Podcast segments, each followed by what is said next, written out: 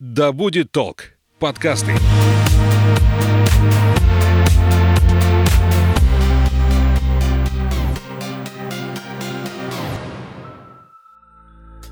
Привет, я Настя, и это подкаст «Ой, не туда». Сегодня ко мне в гости снова пришла Даша Гуся, с которой несколько эпизодов назад мы обсуждали своп-вечеринки.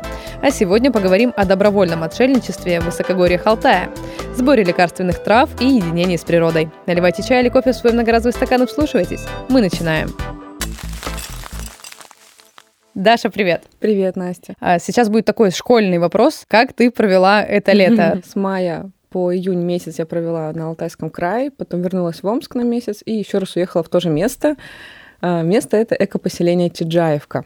А, Вопрос, что такое экопоселение, думаю, мы немножко еще обсудим подробнее. Да-да-да. Там есть нюансы, но для представления это Алтайский край а, в долине.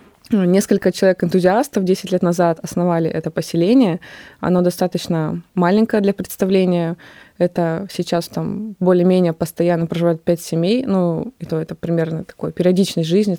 Не то, что там зима-лето, а как бы разные циклы. И я именно там была на травнице, потому что сама Чиджаевка, а, название переводится как чайный обитель, то есть чай и джай. Чайный обитель — это магазин в Томске китайских чаев и также трав, то есть его основатели, они как раз-таки стояли у истоков и поселения, и занимаются этим магазином, и любой желающий может приехать как поволонтерить на эту травницу, пособирать травы, разобраться в этом, пожить, находиться там. С какого языка тиджаевка переводится как Китайский.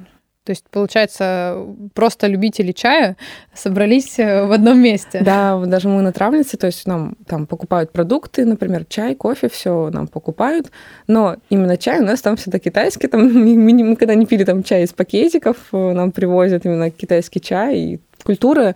Там проходит даже чайный фестиваль.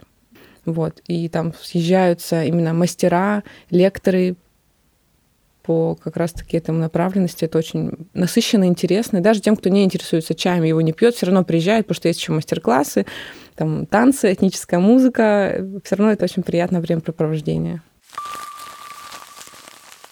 Как ты попала на травницу? Как ты узнала о том, что а, вообще есть такой вариант э, а, проводить свое свободное время? У меня есть знакомые знакомых, как говорится. То есть меня привело туда просто какой-то дружеской волной. В том году первый раз я там побывала. Мы заехали с другом к друзьям, которые как раз и есть поселенцы. Э, И я узнала, что там есть эта травница. Я ее увидела воочию и такая, о, в следующем году хочу приехать именно на нее. Уже немножко отдельно получается. Там я просто гостила на фестивале, а тут именно уже в такой деятельности побывать. И вот в этом году отправилась именно как волонтер.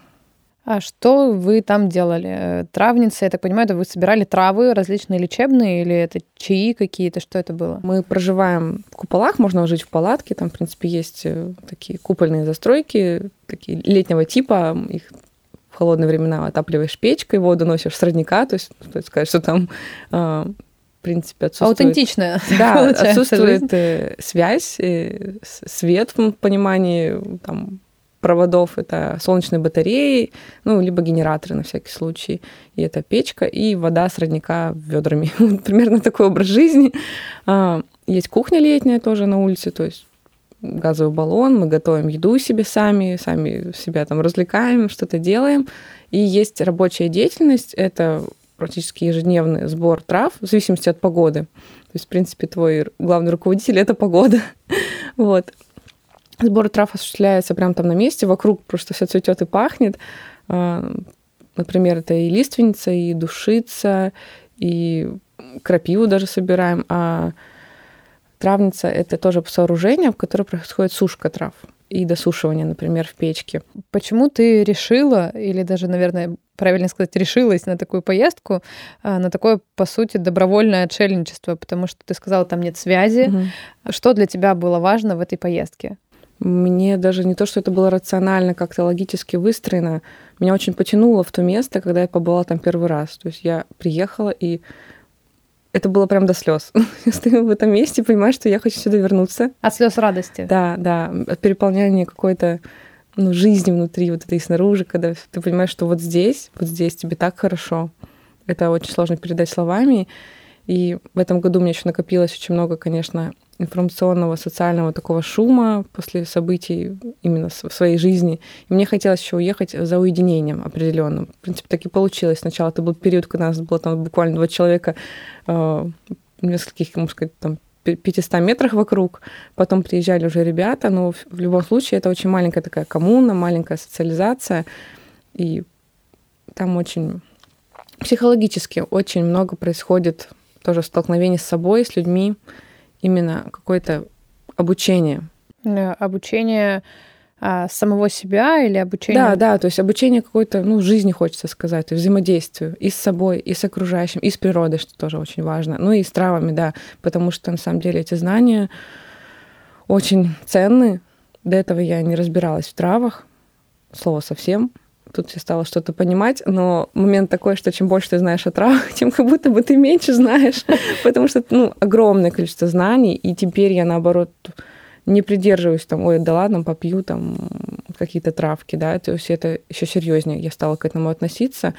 Но именно там травы, кстати, вот не лекарственные, а просто поддерживающие, продаются в виде сборов. То есть это не концентрат какой-то, который окажет какое-то прям лекарственное действие. То есть это не лечебные, э, как бы вот не в аптеке угу. это будет продаваться после Нет, этого? Нет, да. Не в, не в аптеке. Но это все сертифицированная история. Да, то есть конечно. Люди понимают, да, что они делают. То есть это все угу. сознанием дела происходит. Ну, то есть сам наш руководитель Андрей, он травник с огромным опытом, который просто путем и экспериментов, и своих ощущений, и научных знаний. Он все это очень комплексно проверяет, вот это очень впечатляет. То есть он там, например, ферментирует одну и ту же траву по-разному, то есть ферментирует именно, ну вот когда мы ее крутим, сваливаем, она лежит, потом сушится, все эти процессы. Он пробует разными способами, чтобы узнать, какой все-таки лучше. Очень серьезно подходит к этому делу, это впечатляет, поэтому прям доверие складывается. Стоит вот если туда приехать, то вообще хочется прям взаимодействовать, остаться и доверяешь процессам всем. Ой, не туда. А как происходит сам сбор трав? То есть вот я могу пойти в поле, да, там сорвать каких-то цветочков mm-hmm. себе для вазочки, э, но э, здесь же все, наверное, по-другому. Тут как-то вы с особым подходом идете в поле и mm-hmm. собираете травы. Расскажи немножко. Да, безусловно, это вообще хороший вопрос и интересный процесс, тоже, который тебя учит взаимодействовать с природой. Есть, во-первых, правило. Это собирать одну третью полянки. Это не только для травников, это, в принципе, то, что должны знать все люди. Если это, например, грибы вы собираете, вы тоже не можете всю грибницу вырыть, иначе просто следующий год не останется. Так как это автономное место практически, то есть вокруг тебя что растет, то и будет там расти и плодоносить, это учит тебя бережному отношению. Ты собираешь только какое-то количество, чтобы потом это принесло тебе новые плоды. Плюс это сонастройка с местом. Когда начинаем сбор, каждый травник сам как бы уходит в себя и взаимодействует уже как ему удобно. Кто-то там с духами леса или трав, кто-то там с чем-то, может быть, своим божественным, кто-то просто благодарит полянку. Это все уже по ощущениям делается. То есть главное ощущать, что ты делаешь вообще, сам себе как бы осознавать, что, зачем я здесь, и что я сейчас буду делать, и что я после себя оставлю, и что я вложу, срывая эти травки. А, очень важный также момент, что мы никогда не удираем это с корешком. И в зависимости от травы это либо листики, либо только где ну, самый верх и молодые листочки там отламываем. Иногда это с ножницами мы идем и обрезаем. То есть все тоже индивидуально. У нас есть такие хлопковые мешочки. Мы складываем до определенного тоже заполнения, ну, чаще это по времени, то есть мы где-то час собираем, это тоже очень важно. Это, скажем так, забота уже о травниках, чтобы там никого не голова на солнце, например, не заболела, никому не стало плохо.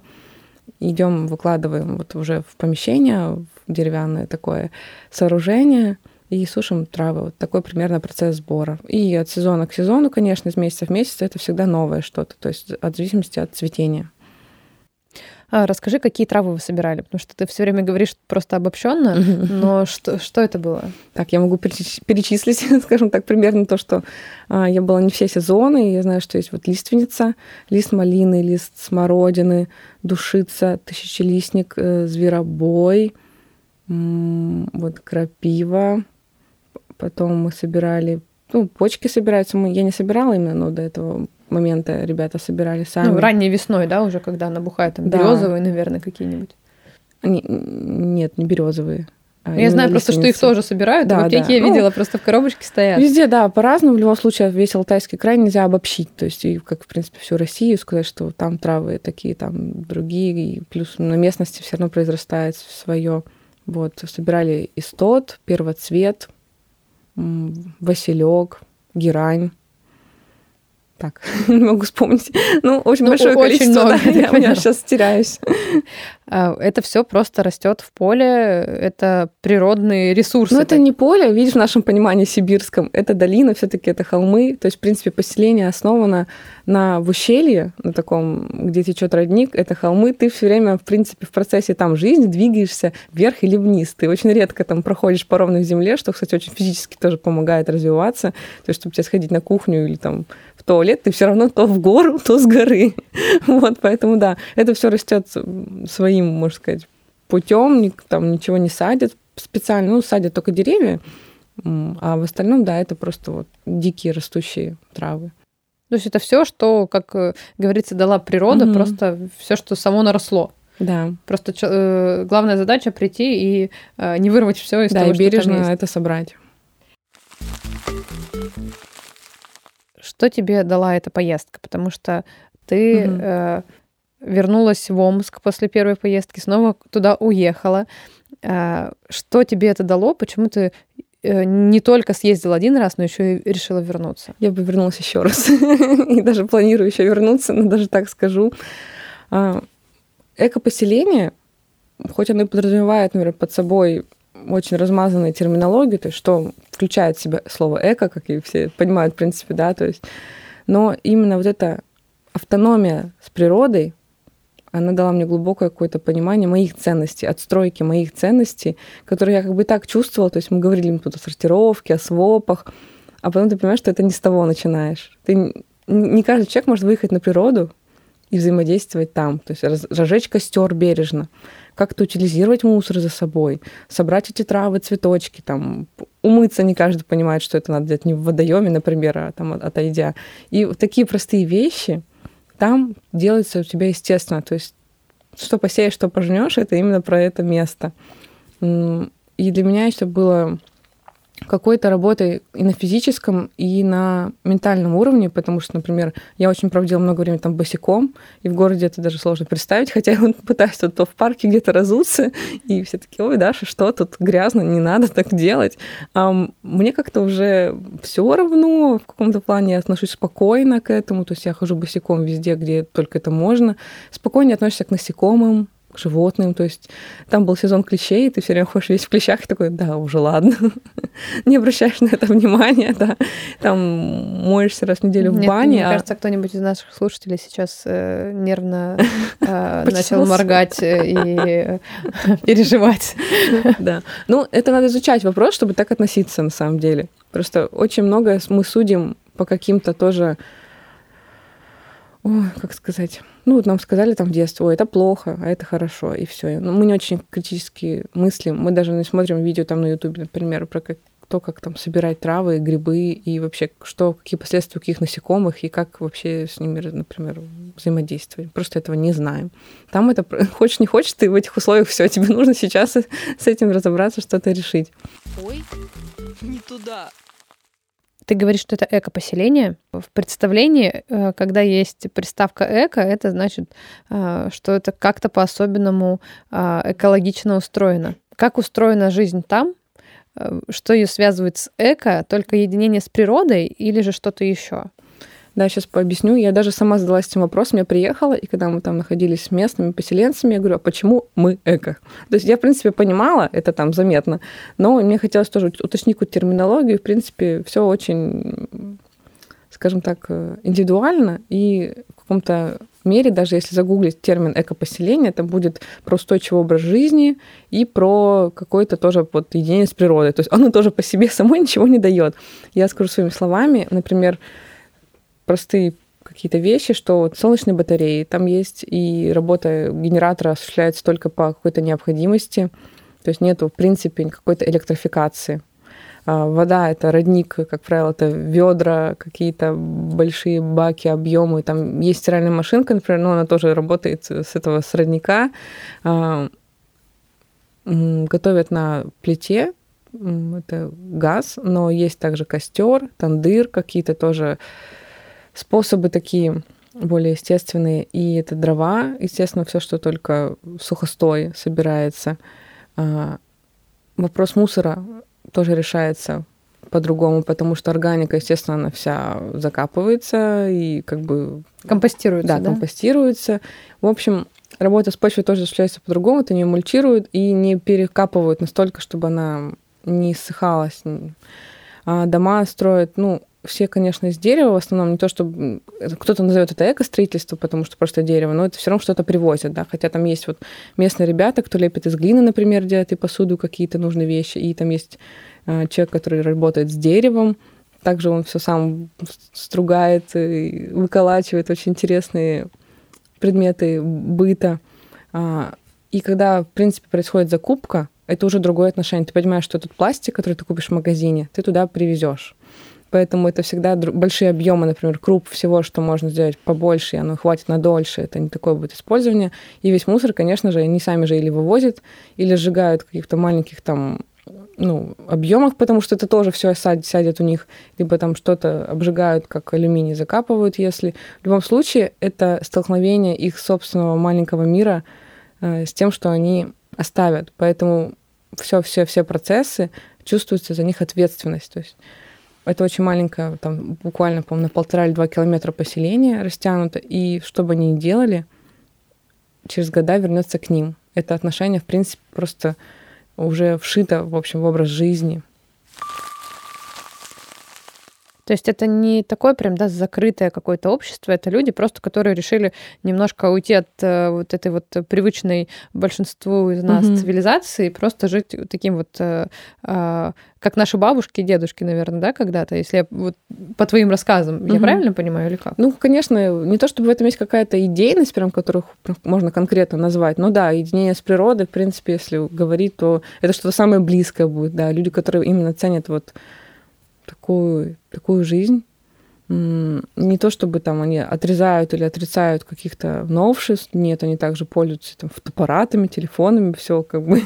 вот, но при этом это какое-то тоже равновесие в этом всем. То есть а, живут по возможностям, по ощущениям того, что они после себя оставляют, так как это, говорю, есть какая-то в этом автономия, все-таки это очень ощущается. То есть тебе природа подскажет, как тебе жить. А кто те люди, которые приезжают на фестивали, на сбор трав? А, можешь рассказать немножко об вот этом контингенте людей? А, приехать туда может любой человек вообще со всей России. В основном там есть такой, скажем так, сибирский костяк складывается, потому что сами в основном жильцы и основатели, они все с разных городов, ну, в основном вот с Томска, например. И есть какой-то процент, можно сказать, больше. И там проходит Сибирский фестиваль чая в конце июля. Наверное, это будет самый лучший способ приехать туда, ознакомиться именно с местом. Плюс бывает, ну, говорю, в таком интересном событии. Есть группа ВКонтакте про Чиджаевку, про этот фестиваль, где вы можете узнать, написать, например, как раз-таки организаторам и вообще узнать, как я могу туда приехать. Это будет лучше всего, потому что если приехать туда неожиданно, там и делать будет особо нечего, и... Не факт, что тебя пустят. Ну, как бы да, это закрытое такое сообщество все равно. То есть, ну, в принципе, лучше познакомиться заранее, написать просто и договориться. Тем более там, говорю, есть мастера, например, по глине, которые проводят мастер-классы, и можно даже приехать к человеку более конкретно и, например, еще чему-то обучиться. То есть даже так будет интересно. И приезжают иностранцы тоже в таком же формате, какого-то туризма бывает на Алтае, тоже им там показывают, как собирать травы, например. Ну, то, что интересно, то и показывают. В принципе, там есть где пожить, там есть такие аилы, э, гостевые домики. Ну, и приезжают в основном наверное, травницу, как бы тоже вот я хотела сказать какой-то возраст, а сейчас поняла, что нет. Там нет возрастных каких-то, особенно ограничений, категорий, там вообще огромная разница во всем у нас. А вот одновременно с тобой кто там был? Опиши немножко этих людей, не знаю, может, их интересы какие-то, а, что-то есть объединяющее всех, или это просто а, каждый, кто во что гораст, то есть приезжает а, как-то испытать, может быть, себя или узнать с другой стороны? Что это интересный вопрос, потому что когда я приехала, там была девочка, ей 30 лет, она с дредами, как и я, и она инструктор по сноуборду и такая тоже турист, туристка, путешественница, жила там и как в странах разных, в азиатских, разъезжала по 8 месяцев. Потом там приехали мама с сыном, маме было 46, а сыну 16. Они тоже, э, по-моему, живут в каком-то экопоселении под Москвой. И они приехали, вот приехали вместе. Потом вот был, скажем так, тоже человек Э, мой знакомый близкий, ему 36, он тоже мастер по дереву и еще мастер по машинам одновременно, еще и фотограф, в общем, тоже очень интересный человек. И все как-то вот такие ребята, кто-то там турист, э, какого-то тоже другого города, кто-то программист, вообще, не знаю, объединяет, правда, наверное, природа, потому что у всех отношения, ну, скажем так, э, есть такой критерий какой-то даже не брезгливости и вообще готовности, да, к таким условиям, потому что если человек там любит очень комфорт и пять звезд, как говорится, наверное, ему там будет чуть сложнее. Но для него бы это был тоже интересный опыт. Поэтому приезжайте. Ой, не туда опиши немножко это пространство, как это все выглядит. Вот для меня, я уже говорила, самое лучшее сравнение это с мультиком «Смешарики». Если кто увидел или посмотрите.